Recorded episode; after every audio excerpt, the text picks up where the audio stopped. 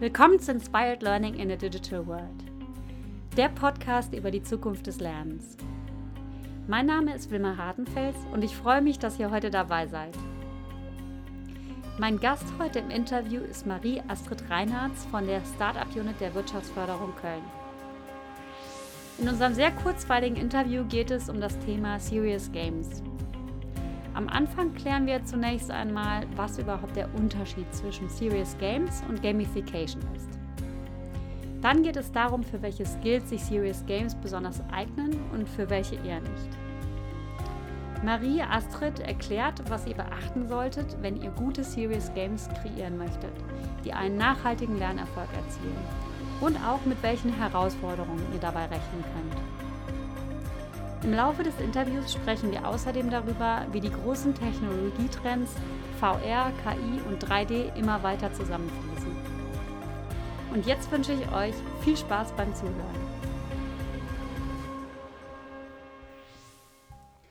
Liebe Marie, ich bin unglaublich froh, dass du heute bei mir im Podcast-Interview bist. Das ist mein erstes Podcast-Interview, was äh, tatsächlich live stattfindet. Und ich finde das total klasse und bin sehr gespannt, wie das heute funktionieren wird. Ja, ich auch. Danke für die Einladung.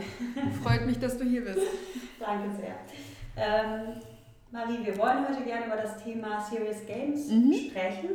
Aber bevor wir dazu kommen, würde ich gerne erstmal was darüber erfahren, was du aktuell machst, weil ich habe im Intro schon ein bisschen was darüber erzählt, dass du in der Wirtschaftsförderung arbeitest, in der Startup-Unit mhm. und ähm, das ist ja jetzt deine aktuelle Position, davor hast du was anderes gemacht und erzähl doch einfach mal unseren Zuhörern, was du da aktuell alles so treibst. Mhm. Jetzt geht direkt die Tür auf. Gut. Also im Moment bin ich Teil der Startup Unit der Köln Business und ähm, bin dort für die Vernetzung zwischen Unternehmen und Startups zuständig, aber ich betreue auch verschiedene Tech-Themen und habe damit natürlich auch mit E-Learning Startups zu tun zum mhm. Beispiel, aber auch alles Richtung KI, Blockchain, ähnliches. Und die Startup Unit selber ähm, hat es sich im Prinzip auf die Fahne geschrieben, das Startup-Ökosystem in Köln weiterzuentwickeln und einfach dafür zu sorgen, dass das Startup-Ökosystem international ein bisschen sichtbarer wird, dass ähm, die Grundbedingungen für Startups sich verbessern und ähm, dass halt auch die verschiedenen Akteure innerhalb des Startup-Ökosystems noch besser miteinander vernetzt sind, als Beispiel. Es kommt noch einiges dazu, aber das sind so grobe Ausrichtungen wie zum Beispiel, wir wollen auch so ein Welcoming-Paket machen für Startups, wenn die sich hier ansiedeln wollen oder auch für Fachkräfte aus dem Ausland, wenn die herkommen und für die Startups zu arbeiten, ähnliche Geschichten. Ja, finde ich mega spannend. Ich hatte ja äh, die große Ehre, auf einer eurer Veranstaltungen dabei zu sein, die ihr gesponsert habt im mhm. Kölner Karneval. Jack Tech kann ich nur jedem empfehlen. Unglaublich tolle Veranstaltungen im Karnevalskostüm mit sehr, sehr viel guter Stimmung und sehr vielen interessanten Themen. Mhm. Also das war schon mal ein sehr, sehr guter Einstieg für mich in die Kölner Startup-Szene. Ja, das ist ein wunderbarer Tech-Kongress, der einfach Karneval und Tech-Themen miteinander verbindet und ich finde, der es auch sehr ausgewogen hingekriegt hat, der dieses Jahr. Absolut, das war echt ganz, ganz toll. So, jetzt ist dein Job bei der Wirtschaftsförderung ja sozusagen dein zweites Leben. Davor ja. gab es ja ein anderes Leben, in dem du dich mit dem Thema Serious Games auch beschäftigt hast. Unter anderem, genau. Es hat also, ähm, ich habe davor sechseinhalb Jahre als Redakteurin und auch im Projektmanagement für ein Unternehmen gearbeitet, das auf E-Learning und Blended Learning Konzepte für die Aus- und Weiterbildung spezialisiert war, habe aber auch davor schon mal äh, hier und da per Praktika und ähnliches in die Games-Branche reingeschnuppert. Also kenne ich diese Seite auch. Ja, cool. Klingt echt total spannend. Mhm. Wie kamst du denn dazu, wenn du jetzt sagst, du hast schon Praktika auch in dem Bereich gemacht, mhm. dich überhaupt mit dem Thema zu beschäftigen? Was hat dich daran fasziniert? Ähm, ich muss gestehen, ich selber bin Gamerin. Das heißt, oh, also ich. Privat auch, ja. Ja, sehr intensiv sogar seit frühester Kindheit. Und ähm, durch meinen Vater habe ich auch schon in frühester Kindheit angefangen, mich mit Technologien oder auch IT-Themen auseinanderzusetzen. Und da war die Neugier natürlich früh geweckt. Mhm. Und an der Uni war das auch immer ein großes Thema, weil ich an der Uni war, die früh halt auch E-Learning-Konzepte getestet hat. Und dann ist man sehr früh damit in Berührung gekommen. Und ich habe schnell festgestellt, dass das in mancher Hinsicht effizienter ist mhm. als andere Trainings oder auch andere Arten ja, der Wissensvermittlung, sei es jetzt ein normales Seminar oder eine Vorlesung. In vielen Bereichen kann ein E-Learning effizienter sein. Ah, interessant, okay. Also du sagst, dass E-Learning und Serious Games äh, teilweise effizienter sein können als normale Trainings. Mhm. Und ähm, nochmal kurz auf, auf die, das Setting, ähm, wo du das kennengelernt hast, auch zurückzukommen. Ähm, du hast gesagt, im privaten Bereich, aber auch im universitären Bereich. Genau. Äh, an welcher Uni hast du studiert? Ich habe an der Ruhr-Universität Bochum studiert. Ah, okay, die sind da natürlich ein bisschen fortschrittlicher als manche andere ja. Ich war gerade erstaunt, weil ich dachte, okay, im Uni-Kontext E-Learning und, und Serious Games zum ersten Mal kennenzulernen, das ist nicht mhm. so der typische Werdegang, glaube ich. Ja. Mhm. Okay, cool. Okay, das heißt, du hattest da so, eine, so ein privates Interesse auch an dem, an dem Thema. Und mhm. ähm, wenn wir jetzt mal auf das, weil ich glaube, da ist einfach auch sehr, sehr viel Unsicherheit in der begrifflichen Klärung mhm. und deswegen darauf würde ich jetzt erstmal gerne eingehen, weil es schwirren ja immer so äh, Begriffe in der Gegend herum wie Gamification, Serious Games. Mhm. Was ist da überhaupt der Unterschied? Mhm. Okay, also das, was momentan die meisten in Verbindung mit E-Learning kennen, ist Gamification. Und ähm, Gamification ist eben kein klassisches Computer- oder Videospiel im eigenen Sinne, sondern man hat bestimmte Elemente daraus genommen, zum Beispiel bestimmte Belohnungselemente, sei es Level, sei es Fortschrittsbalken, sei es Highscores, sei es ähm, ja, Trophäen, Medaillen, Auszeichnungen, wie immer man sie nennen möchte, um im Prinzip die Motivation von Nutzern oder den Lernenden zu fördern mhm. und im Prinzip ja, auch dafür zu sorgen, dass die mit einer etwas größeren Gesamtbegeisterung dran gehen und auch vielleicht die Sachen etwas anders verinnerlichen. Der Unterschied zu Serious Games ist ganz klar, bei Serious Game habe ich ein echtes Game in dem Sinne. Das heißt, ich habe ein echtes Video- oder Computerspiel, das aber nicht primär unterhalten will, sondern zwar auch Unterhaltung bietet, aber auch vor allen Dingen Wissen vermitteln möchte. Mhm. Und auch soll. Und das ist ein ganz großer Unterschied, weil ähm, ich kann für Gamification ein normales E-Learning nehmen, mit bestimmten Elementen aufwerten und dann habe ich Gamification integriert. Wenn ich allerdings ein Serious Game haben möchte, dann muss ich mit ganz anderen Mechaniken und einem richtigen Game Design arbeiten und das ist nicht nur komplexer in der Umsetzung und teurer, muss man auch ganz offen sagen, sondern es ist auch einfach ein komplett anderer Denkansatz schon bei der Konzeption mhm. des Programms oder der mhm. Software. Interessant, wenn du sagst, ein ganz anderer Denkansatz in der Konzeption. Was genau muss man denn da beachten, wenn man ein, ein, ein Serious Game bauen will? Oder sagen wir mal, wie geht man an, an so eine Thematik ran? Wie entscheidet man sich überhaupt dafür? Macht bei meinem Thema Serious Game ein Serious Game überhaupt Sinn? Und wie geht man dann davor? Fangen wir erstmal mit der Sinnhaftigkeit an. Also wenn ich ein Serious Game konzipiere, muss ich mir sehr genau überlegen, welche Lerninhalte möchte ich vermitteln. Mhm. Sind diese überhaupt über ein solches Game zu vermitteln und welche Zielgruppe habe ich. Weil wenn ich zum Beispiel eine Zielgruppe habe, die generell schon Berührungsängste zum Thema Gaming hat, dann nützt mir das beste Serious Game nichts, weil ich werde meinen Lernen, also die Lernen, die Zielgruppe nicht erreichen. Das funktioniert einfach nicht. Ähm, das heißt, ich brauche grundsätzlich schon mal eine Zielgruppe, die offen mit dem Thema umgeht und bei dem auch ja, eine gewisse Affinität zu dem Thema besteht. Und ich brauche Lerninhalte, die sich mit Spielmechaniken kombinieren lassen. Mhm. Und das ist auch gerade das Problem, weil bei einem E-Learning habe ich in erster Linie den didaktischen Ansatz und benutze das, die Gamification-Elemente nur als Belohnungssystem in mhm. dem Sinne. Wenn ich ein Serious Game entwickle, dann brauche ich aber tatsächlich eine richtige Spielmechanik. Ich brauche ein richtiges Game Design.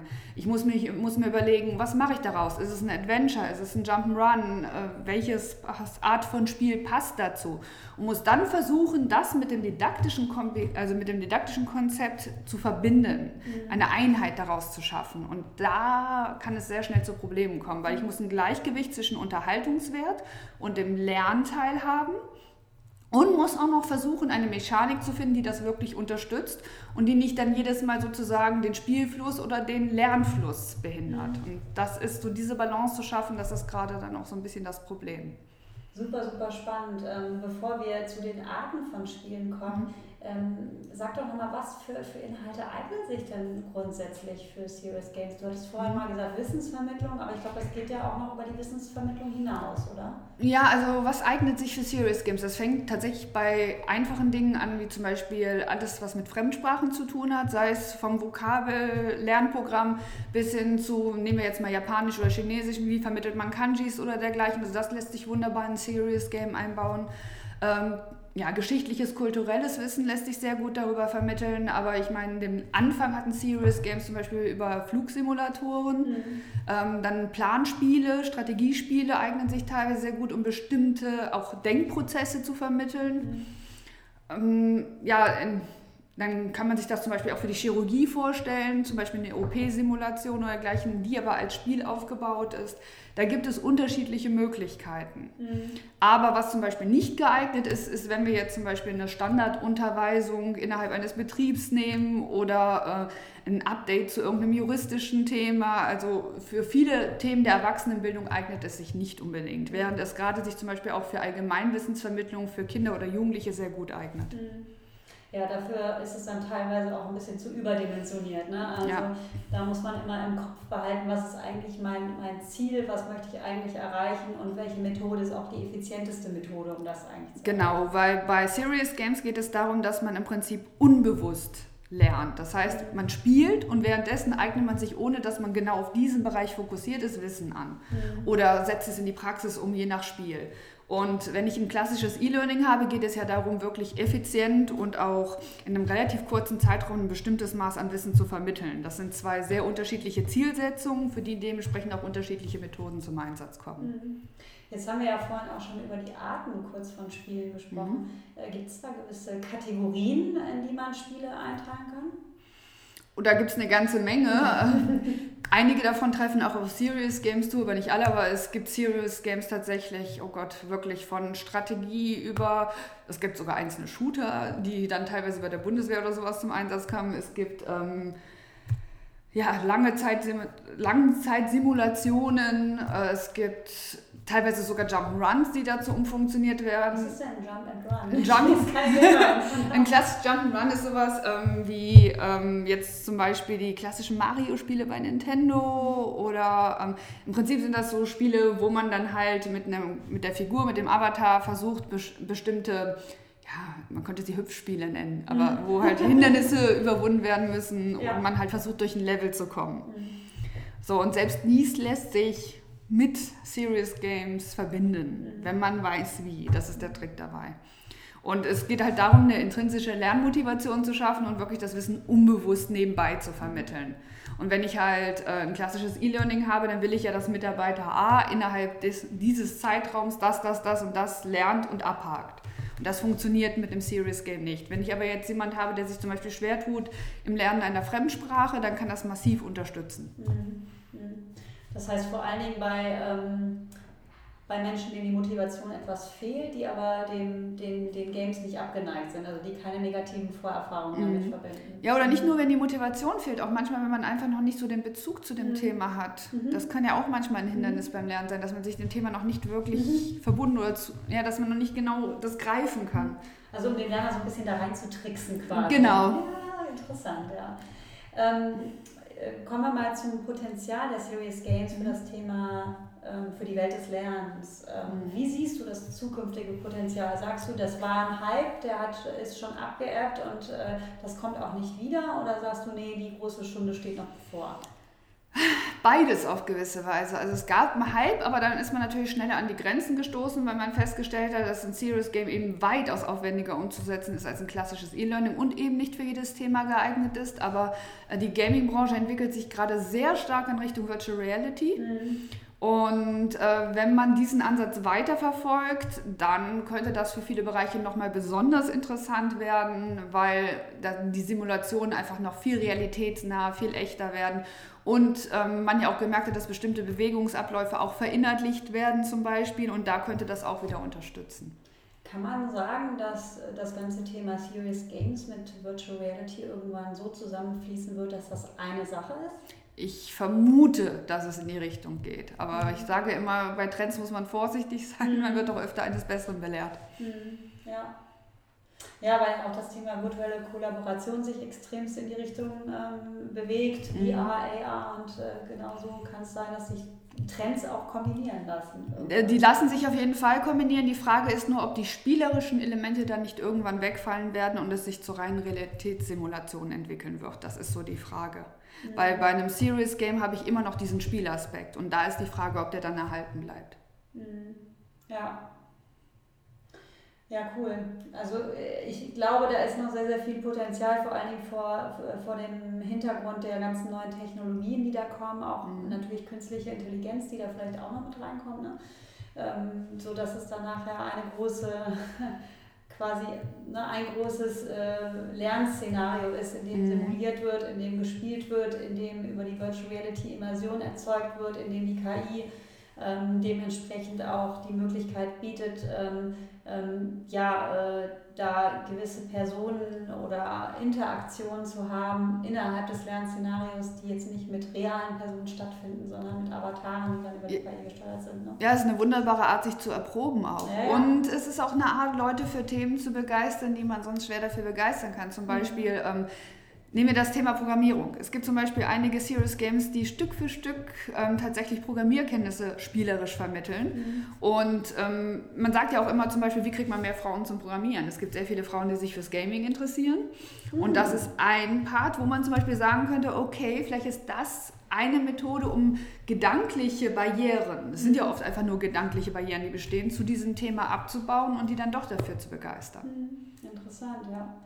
Stichwort Programmieren, äh, wie aufwendig ist es denn, so ein Serious Game zu erstellen? Sehr aufwendig. Also es ist mit einem E-Learning nicht zu vergleichen. E-Learning selbst die modernsten und selbst die aufwendigsten sind im Vergleich relativ kostengünstig und meines Erachtens auch zeiteffizient zu produzieren. Bei einem Game fängt es ja schon an, ich brauche eine Story für das Game. Mhm. Das heißt, ich muss mir eine richtige Geschichte ausdenken. Da reicht es nicht nur mit den Lerninhalten, sondern die Story kommt obendrauf. Ich muss ähm, ein richtiges Game Design konzipieren. Das heißt, ich muss eine richtige Welt erschaffen und nicht mhm. eben nur Film, Text und ein paar Buttons oder eine Interaktion. Dann brauche ich Musik für das Game.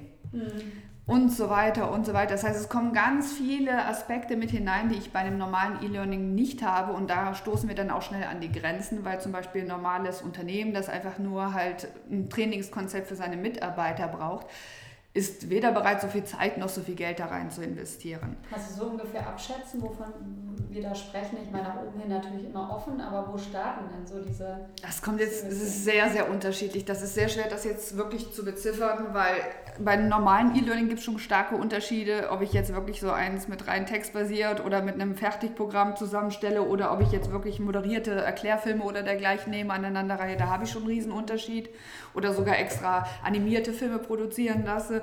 Und so ist es auch beim Games. Es gibt wirklich die ganz einfachen Games, da reicht ein Programmierer. Und dann gibt es aber auch komplexe Games, wo ein ganzes Team dran muss. Das hat einen Grund, warum viele Videospiele heute so viel kosten wie eine riesige Kinoproduktion. Krass, ja. Ja. Und das kommt jetzt wirklich darauf an, was man sich darunter vorstellt. Gibt es denn in, in dem Serious Games Bereich auch die Möglichkeit, teilweise Standardinhalte zu benutzen? Wird das gemacht oder ist das nicht so? Das funktioniert normalerweise nicht so gut. Das mhm. ist wirklich das Problem. Sondern die, die Kunst bei einem Serious Game ist es wirklich Spielmechanik, Story des Spiels und Lerninhalte mit dem didaktischen Konzept in Einklang zu bringen. Und das muss jedes Mal immer wieder individuell aufs Neue gemacht werden. Und das macht die Sache so furchtbar aufwendig. Mhm. Sie ist fantastisch zum Beispiel, ich, wo ich es mir vorstellen könnte, wo man das dann dauerhaft einsetzen könnte, wäre zum Beispiel in Schulen oder auch ähm, in den Anfangskursen an den Universitäten, wo das alles noch etwas allgemeiner gehalten ist oder auch zu bestimmten Allgemeinbildungsthemen funktioniert das wunderbar oder Sprachen, wie gesagt. Mhm. Es gibt auch das, die ein oder anderen Jobtrainings, wo das passt. Mhm. Aber sobald es in einen Bereich geht, wo man wirklich viel stärker in die konzentrierte Wissensvermittlung rein muss, funktioniert das nicht. Weil es soll ja immer noch ein Spiel sein. Mhm. Ja, ich kann mir vorstellen, so im Bereich der Soft Skills und Leadership Skills, da ist es wunderbar. Da, gibt, ne? da ähm, erinnere ich mich auch dran, da hatten wir auch mal, als ich damals noch im Konzern gearbeitet habe, auch einige Games, die wir pilotiert haben, ausprobiert haben, mhm. wo man irgendwie auf einer Insel dann ähm, äh, das war so eine Survival-Geschichte, wo man mhm. irgendwie gucken musste, dass alle überleben und äh, ja. wo man dann lernen sollte, wie man quasi ein Team führt und wie man letzten Endes das hinbekommt, dass alle immer noch in dieser Extremsituation zufrieden und glücklich sind. Ja, wo das auch wunderbar funktioniert, wenn man versucht, strategisches Denken mhm. zu vermitteln oder wenn man versucht, polit also bestimmte diplomatisches oder politisches Denken zu vermitteln oder ach, alles, wo man versucht halt wirklich bestimmte Denkansätze oder Konzepte greifbar zu machen. Da funktioniert das wunderbar. Mhm. Oder auch zum Beispiel, ähm, ich komme in eine andere Kultur, ich fliege zum Beispiel nach Japan oder geschäftlich nach China, wie verhalte ich mich dort? Das kann man wunderbar in so ein Spiel mit einbringen. Aber wenn es jetzt wirklich darum geht, ähm, zum Beispiel DSGVO, ich vermittle die DSGVO, das funktioniert nicht. Aber da bräuchte man definitiv ein bisschen mehr Motivation. Von da aus wäre es schon gar nicht schlecht. Ja, da hat man noch den Gamification-Ansatz, aber. Ja, genau, genau. Aber das jetzt wirklich mit einem Jump'n'Run oder dergleichen zu verbinden, man würde auch gehen, aber wäre natürlich furchtbar aufwendig. Ja. Und die Frage ist auch, ob es für die Zielgruppe überhaupt geeignet wäre. Genau, das ist tatsächlich eine sehr gute Frage. Weil die Zielgruppe, das meinte ich eben, das ist eine Zielgruppe, die will ihr Wissen einfach nur schnell und effizient auffrischen und nicht ein paar Stunden vor einem Game verbringen. Mhm, ja. Und ähm, ich meine, du hast ja recht lange auch in, der, in dem Bereich gearbeitet. Mhm. Was war denn so dein interessantestes Projekt? Also gibt es so eins, wo du sagst, das hat voll Spaß gemacht, also ohne jetzt unbedingt Unternehmensnamen nennen zu müssen, aber hast du da Ich finde eigentlich, dass jedes Projekt Spaß macht, weil das Besondere ist ja immer zu schauen, wer sind die Personen, mhm. die sich das Wissen aneignen sollen welches didaktisches Konzept passt zu dieser Zielgruppe mhm. und wie schaffe ich dieses Wissen, egal wie trocken es eventuell ist, möglichst interessant zu vermitteln. Vor allem, wenn es so Sachen sind, die immer wieder im Prinzip vermittelt werden müssen, sei es Schulungen, sei es zum Beispiel auch eine Unterweisung oder dergleichen, das möglichst spannend so aufzubereiten.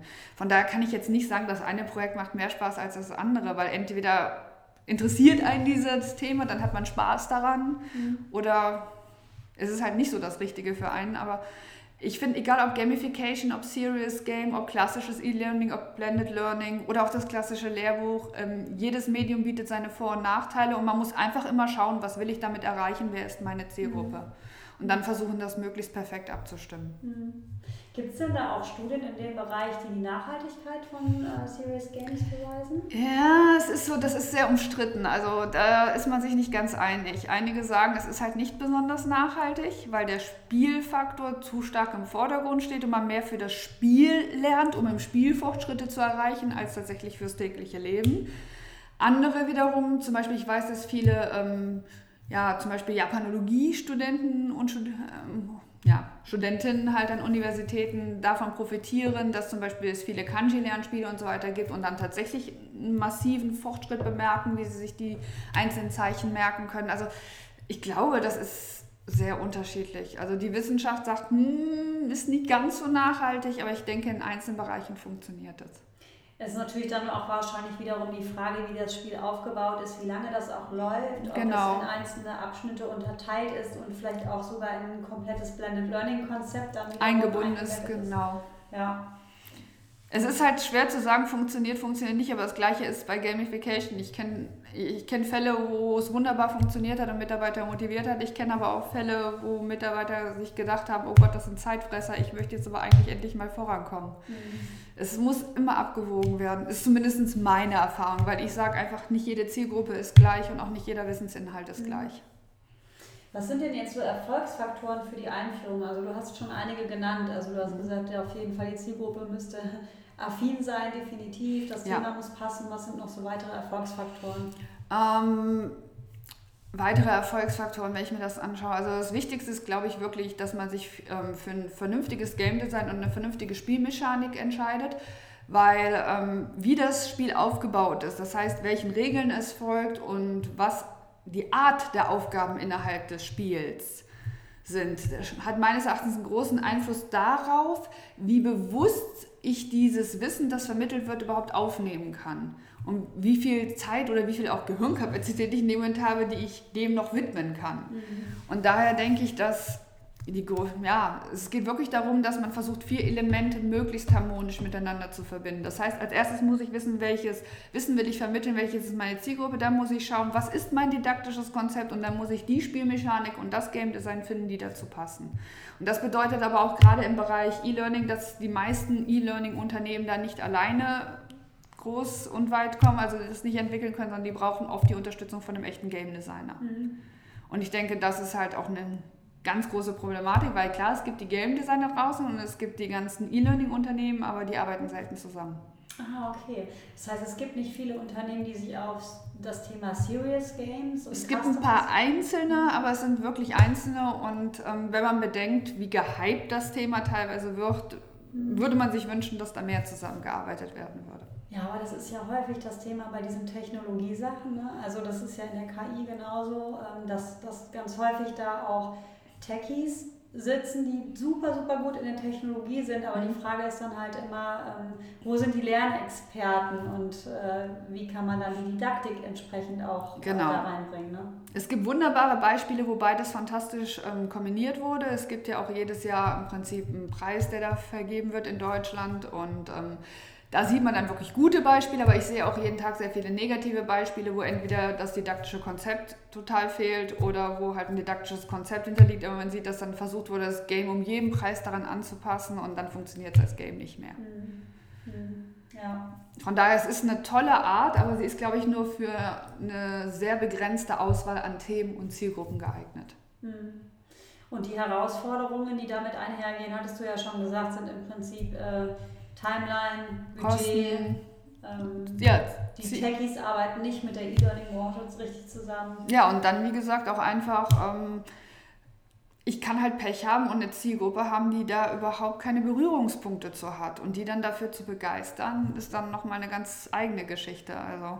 Ja, umso wichtiger die Zielgruppe auch super, super früh damit reinzuholen. Gerade ja. in so einem Projekt, wo so viel Geld auch auf dem Spiel steht, dass man ja. wirklich ganz früh schon mit, mit einem Design Thinking Ansatz daran geht und, ja. und guckt, was sind eigentlich eure Bedürfnisse und passt das dann letztendlich auch zu euren Bedürfnissen und kann man sich dann auch erstmal einen Prototypen erarbeiten, wo man guckt, äh, Ne, wie, wie nimmt die Zielgruppe das eigentlich ja. auf? Aber ich meine, dieses Problem hat man ja immer wieder. Es fängt ja schon an, zum Beispiel, dass Firmen E-Learnings beauftragen mit möglichst viel Filmen, aber dann nicht mal Kopfhörer in der Firma haben. Oder solche Geschichten. Also dass die technische Ausstattung fehlt, um das Produkt, das im Prinzip geordert wurde, überhaupt zu nutzen. Absolut. Technische Ausstattung ist auch echt ein guter Stichpunkt. Mhm. Gibt es da bestimmte ähm, Rahmenbedingungen, die da erfüllt sein müssen? Um also ein Spiel wird immer für eine bestimmte Plattform entwickelt. Das heißt, klar, klassisches PC-Spiel zum Beispiel, aber auch für die Konsolen gibt es ähm, klare Serious Games und da muss man sich immer bewusst sein, dass man nicht einfach ein Produkt entwickelt und das läuft auf allen Plattformen, sondern man muss ganz klar gezielt für die eine Plattform entwickeln. Und äh, man muss wahrscheinlich auch das richtige PC-Equipment haben, wenn es für PCs entwickelt ist oder für Laptops. Genau. Ich könnte mir vorstellen, dass so die Standard-Laptops in Unternehmen manchmal nicht genug Rechenkapazität haben, damit das gut läuft. Oder? Das könnte passieren. Also je nachdem, wie aufwendig man so ein Game gestaltet. Mhm. Es hat einen Grund, warum Leute, die viele Video- und PC-Spiele spielen, entsprechend technische Ausstattung haben. Zum Beispiel gerade bei den PC-Games ist es üblich, dass man dann alle ein bis zwei Jahre dann im Prinzip den Rechner aufrüstet. Mhm oder auch warum Konsolengenerationen immer wieder wechseln oder es dann auch verbesserte Konsolenversionen gibt. Und das muss man natürlich bei einem richtigen Serious Game mit berücksichtigen. Ich meine, es gibt auch welche, die so produziert sind, dass man mit schon einer relativ niedrigen Rechnerleistung auskommt. Aber je schicker das Game sein soll und je mehr es auch heutigen, sagen wir mal, Sehgewohnheiten entsprechen soll, umso höher muss man natürlich auch mit der technischen Ausstattung gehen. Und natürlich ist auch das wiederum ein zusätzlicher Kostenfaktor, zum Beispiel für ein Unternehmen, das Serious Games bei seinen Mitarbeitern einsetzen mhm. möchte. Jetzt haben wir natürlich auch viel darüber gesprochen, was so die Einschränkungen und Herausforderungen der mhm. Serious Games sind. Ähm, da nochmal kurz, ähm, gibt es ein gewisses Szenario, in dem du sagst, da ist Serious Game, ein Serious Game das absolute Nonplusultra, da macht es total viel Sinn und da sollte man auch diese ganzen Herausforderungen für sich lösen und das Risiko eingehen und das Budget in die Hand nehmen? Ähm, die gibt es auf jeden Fall. Also ich kann mir zum Beispiel wunderbar vorstellen, gerade wie gesagt, wenn ich Leute habe, die viel im Ausland arbeiten. Und ich möchte, dass die wirklich dafür geschult werden, sich dort sicher zu verhalten, mit der Kultur wunderbar umgehen zu können, da nicht in Fettnäpfchen zu treten, vielleicht auch sprachlich vor Ort klarzukommen. Da finde ich sowas wunderbar. Und da denke ich, ist das auch mit einer der besten Methoden, weil man direkt ein Gefühl für die Situation bekommt, in die man dort geraten könnte in so einem Spiel auch Sachen, die man gar nicht auf dem Schirm hat und die man auch bei einem normalen E-Learning so gar nicht vermitteln würde, weil man jetzt viel tiefer drin ist, wie würde vielleicht mein Tag dort ablaufen? Wie wäre es, wenn ich dort mit der und der Person in Kontakt komme? Also da ist es zum Beispiel wunderbar. Oder auch, wie gesagt, viele Simulationsvarianten eignen sich perfekt dafür. Es hat ja auch einen Grund, warum sowohl bei Lkw-Fahrern als auch, wie gesagt, in der Luftfahrt für Piloten und dergleichen, warum so viele Simulationen im Einsatz sind. Oder jetzt auch in Fahrschulen neuerdings, halt für den Führerschein. Und ich denke, dass gerade wenn Leute da auch am Anfang noch bestimmte ja, gedankliche Barrieren haben oder zum Beispiel nehmen wir jetzt mal den Fahrschüler, der hat ja am Anfang auch schlichtweg Angst. Da kann man mit diesem spielerischen Ansatz auch diese Ängste überwinden und den langsam da reinführen und dann immer ernster werden im Laufe der Zeit. Da ist das auch wunderbar. Und ich denke, gerade wenn Virtual Reality noch weiter auf dem Vormarsch ist, dass man später auch halt ganze ja, man, Bewegungsabläufe, ganze Vorgehensweisen wunderbar damit einstudieren kann. Ich fand das auch sehr, sehr spannend ähm, in, dem, in dem Game, ähm, was, was ich da pilotiert äh, habe, ähm, als ich in einem Konzern gearbeitet habe weil ähm, gerade diese ganzen Entscheidungen, die eine Führungskraft auch äh, zu treffen hat, ähm, da mal wirklich aufzuzeigen, was die bewirken und wenn das dann gut gemacht ist, auch mit der Story, ähm, dann tatsächlich auch natürlich, dass das dann natürlich auch eine emotionale Reaktion ja. hervorruft. Das kann man ja in so einem ganz normalen Training ja eigentlich auch in dem, nicht nur in dem E-Learning, sondern auch in einem Face-to-Face-Training gar nicht so abbilden. Das ist richtig. Ne? Auch nicht über ein Rollenspiel. Sondern wenn du zum Beispiel sagst, okay, du lobst den einen Mitarbeiter, was passiert dann emotional mit dem anderen? Mhm. Ähm, wenn du sagst, ähm, du lässt die jetzt Überstunden arbeiten, damit sie hier das Floß noch bauen ähm, können, damit sie von der Insel wegkommen, ne? in dem mhm. konkreten Beispiel, was macht das mit deren Motivation, mit deren ähm, Arbeitsbelastung und so mhm. weiter und, und dementsprechend auch wiederum ähm, ja, mit, mit der ganzen äh, Teamsituation, mit der Team, Teamdynamik. Das ist mhm. teilweise ja so auch gar nicht abbildbar und selbst in, in ähm, Offline-Simulationen schwierig. Mhm. Schwierig zu zeigen. Das ist absolut richtig. Der Punkt ist nur, diese emotionale Verbindung entsteht halt nur, wenn sich der Spieler wirklich auf das Game einlässt. Ja. Und deswegen sage ich, ist halt die Affinität der, der Zielgruppe mhm. so wichtig, weil wenn die von vornherein blockt, dann wird diese emotionale Verbindung nicht entstehen. Aber kann man denn da irgendwas machen, um das zu fördern? Weil es ist ja so, ähm, die Zielgruppe ist ja nicht homogen. Also das Nein. ist ja, ne, und wenn man so ein Game aufsetzt, dann setzt man das ja auch nicht nur für so zehn Mannequin auf, mhm. sondern wenn, dann lohnt sich das ja auch nur für eine größere Zielgruppe. Das heißt, wenn ich jetzt sage, ich will Führungskräfte ähm, darin schulen, in Krisensituationen besser, ähm, mhm. ähm, also oder Krisensituationen besser managen zu können, dann kann ich nicht davon ausgehen, dass alle, selbst wenn es ein Tech-Konzern mhm. ist mit super hippen Leuten, dass alle wirklich game-affin sind. Also eine Möglichkeit wäre tatsächlich, dass man halt, wenn man die Story für das Game auswählt und auch die Spielmechanik versucht halt nicht zu fantasievoll zu werden, sondern sie da abholt, wo sie sich gerade in der Realität befinden und sie dann stückweise sozusagen sozusagen in das Spiel reinträgt. Also das, mhm. denke ich, ist ein ganz guter Ansatz. So macht dem Motto, man könnte zum Beispiel mit dem tatsächlichen Desktop anfangen, den Sie normalerweise am Computer sehen, das als Spieleinstieg nehmen und Sie dann von da aus schrittweise in dieses Spielerlebnis reinführen. Mhm. Ja, interessant. Aber es ist auf jeden Fall so, dass man das im Kopf behalten sollte, wenn man sowas ja. aufsetzt, ne? dass man nicht Budget dann ja. Sehr viel Budget umsonst. Und ähm, was auch wichtig ist, wenn ich eine Zielgruppe habe, die normalerweise nicht so affin ist, was Gaming angeht, sollte ich eine relativ einfache Spielmechanik wählen weil ähm, man merkt es ja auch, nehmen wir jetzt klassische Facebook-Games oder halt klassische Browser-Games, dass die von vielen Personen genutzt und gespielt werden, die sonst gar keinen großen Bezug zu Games haben. Mhm. Und solche einfachen, leicht verständlichen Spielmechaniken würden dann auch sozusagen den Einstieg deutlich vereinfachen und halt auch Leute ansprechen, die normalerweise sich eben nicht von der Konsole oder dem PC setzen würden. Ja, das ist echt ein sehr, sehr guter Punkt, weil ich erinnere mich an dieses Spiel und für mich war das einfach zu kompliziert. Also ich weiß auch noch, dass ich irgendwann so genervt war und ich, ähm, ich musste es halt pilotieren mit. Also ich mhm. war Teil der Pilotgruppe und ich nehme sowas auch immer sehr, sehr ernst. Mhm. Will dann auch gutes und detailliertes Feedback geben und dachte, okay, du musst jetzt hier durchhalten bis zum Ende. Ich glaube, ich habe aber nicht bis zum Ende durchgehalten, weil ich das so anstrengend fand. Äh, ja, weil das einfach für mich tatsächlich zu komplex war und ich bin sehr technologieaffin, mhm. aber halt keine Gamerin. Aber dann haben wir genau den Punkt, den ich eben angesprochen genau. habe. Dann hat die Spielmechanik und das Game Design nicht wirklich zur Zielgruppe gepasst. Ja. Und das ist wirklich eine der großen Herausforderungen, das wirklich mhm. ja, in Einklang miteinander zu bringen. Dass sie nicht zu leicht, aber auch nicht zu schwer ist, ja. weil sie soll ja Spaß machen und Anreize bieten. Sobald sie zu einer Überforderung wird, fallen diese Motivationsfaktoren natürlich weg. Total. Und dann erreicht man eher das Gegenteil, dass genau. wir total frustriert sind und wir wissen ja, was negative Emotionen mit dem Lernerfolg machen. Genau. Wenn ich aber jetzt zum Beispiel eine Zielgruppe habe, nehmen wir jetzt mal Studierende, mhm. die halt sehr gaming-affin sind, dann kann es passieren, dass wenn ich eine zu leichte Spielmechanik wähle, die sehr schnell gelangweilt sind, sich unterfordert fühlen und dann auch keine Lust mehr auf das Game haben. Und deswegen muss man da halt sehr genau anschauen, für wen ist das gedacht und was will ich damit wirklich erreichen. Wenn du jetzt so irgendwie einen Tipp ähm, hättest, was die Zuhörer, die Bock haben, sich mit dem Thema mehr zu beschäftigen, machen können, was wäre das? Mm. So ein erster Schritt, um sich dem zu nähern. Ein erster Schritt wäre tatsächlich zum Beispiel ähm, einfach mal auf die klassischen Spieleplattformen zu gehen. Ich möchte jetzt keine nennen, um da Werbung zu machen, aber es gibt ja im Prinzip klassische Verkaufsplattformen für Spiele.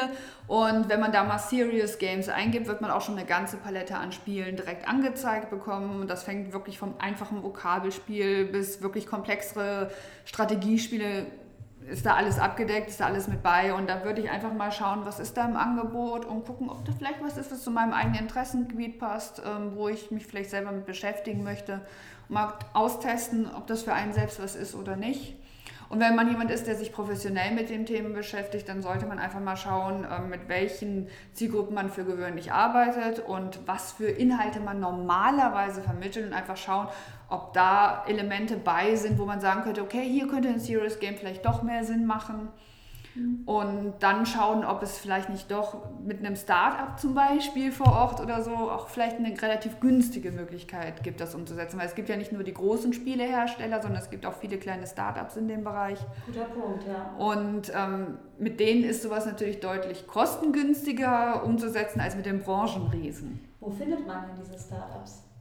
Ähm, Einmal natürlich online. Die haben jetzt zum Beispiel auch jetzt eine Plattform, zum Beispiel hier für Köln, ähm, über, mit D-Room zusammen. Die Startup Map. Ne? Genau, die Startup Map ja, Cologne. Da könnte ich auch nochmal in den Show Notes. Ja. Genau, da kann man zum Beispiel schauen, wen es vor Ort gibt. Man könnte jetzt auch zum Beispiel bei uns der Startup Unit nachfragen. Wir würden dann vernetzen. Aber es gibt natürlich auch in anderen Städten Startup Units und Wirtschaftsförderung, die da gerne hilfsbereit sind und entsprechend vernetzen. Es gibt viele Veranstaltungen zu dem Bereich, aber selbst auf der Didakta waren ja massenweise Startups. Mhm die ja, ihre Punkt, Produkte finden. So neuen, ähm, jungen, frischen Leuten zusammenzuarbeiten, die da richtig Lust drauf haben und top motiviert sind, das auch gut umzusetzen. Genau, und ich habe, meine Erfahrung ist, ähm, die besten Ergebnisse erzielt man häufig, wenn im Prinzip die etablierten Unternehmen mit Startups zusammenarbeiten. Dann entstehen tolle Produkte, die auf der einen Seite auf jahrelange Erfahrung fußen, aber auf der anderen Seite eben auch den nötigen frischen Wind mit sich bringen.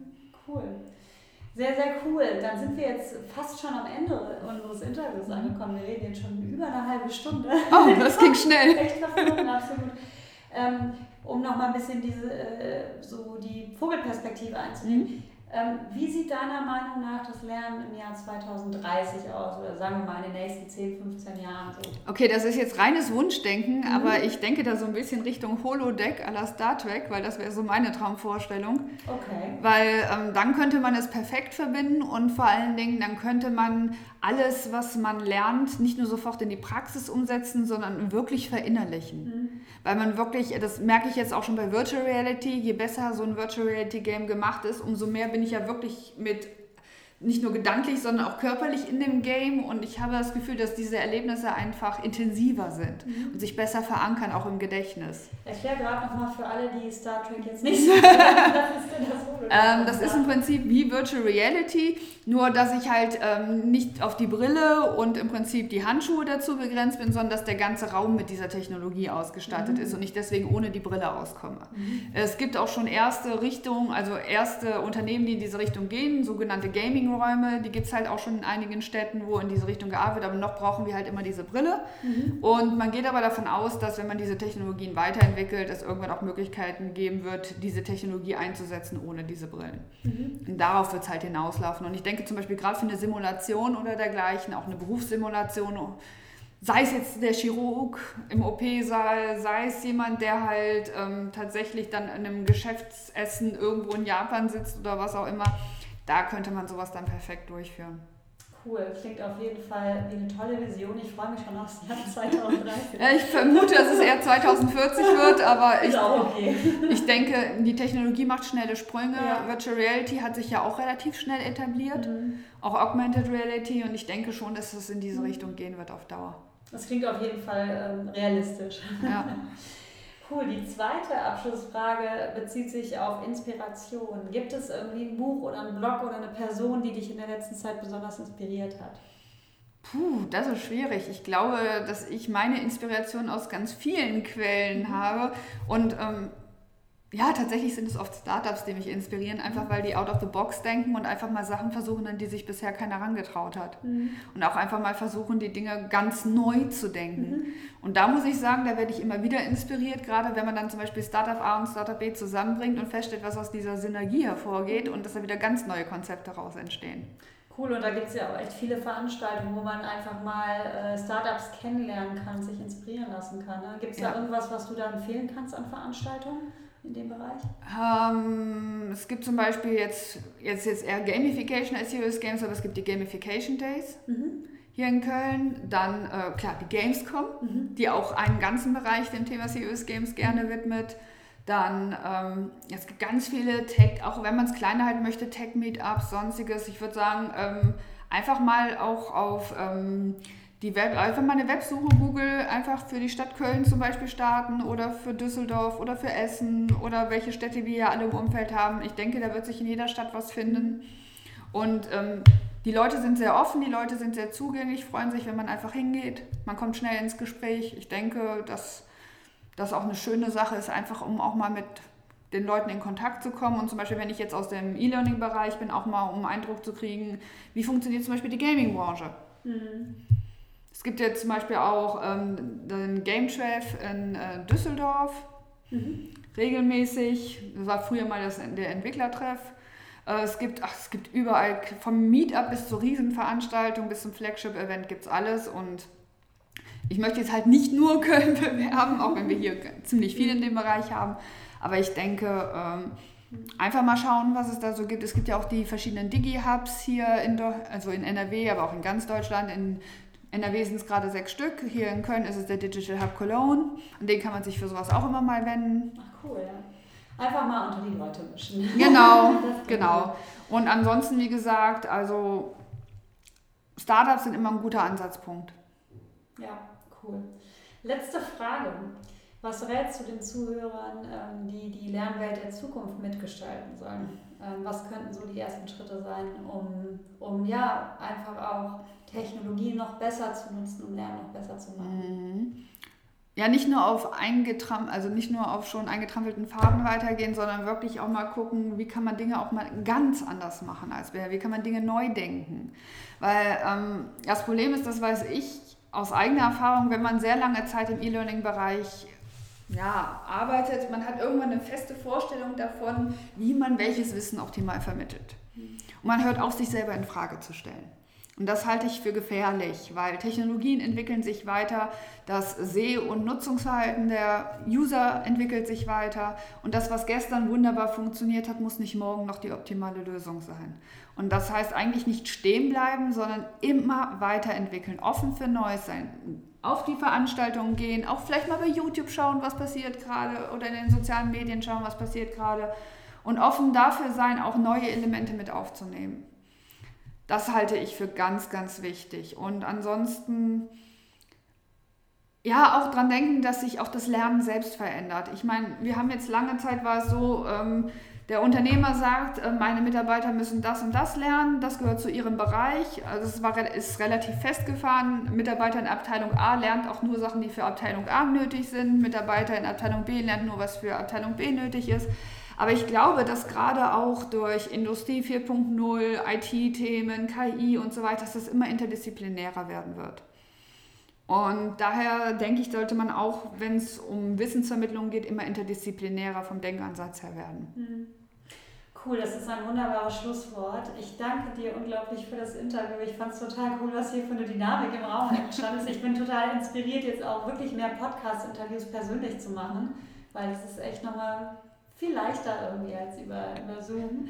Ähm, ja, äh, sehr, sehr spannendes Thema und ich glaube, da wird in Zukunft wirklich sich noch einiges entwickeln, einige Trends auch zusammenfließen, wie wir vorhin gesagt Definitiv, haben. ja. Und ähm, ich kann nur alle, die zuhören, motivieren, da am Ball zu bleiben und zu gucken, was es da für Möglichkeiten gibt, ähm, sich da wirklich auch inspirieren zu lassen und auch diese Welt äh, mitzugestalten, weil das gerade wirklich eine sehr, sehr spannende Zeit ist. Ja, und lebenslanges Lernen wird immer wichtiger. Genau. Daher sollte es auch nicht langweilig werden. Genau. Vielen, vielen Dank für deine Zeit und alles Gute Sehr dir gerne. für die Zukunft und viel Spaß noch bei der Zusammenarbeit mit den ganzen tollen Startups, die du jeden Tag so kennenlernst. Danke.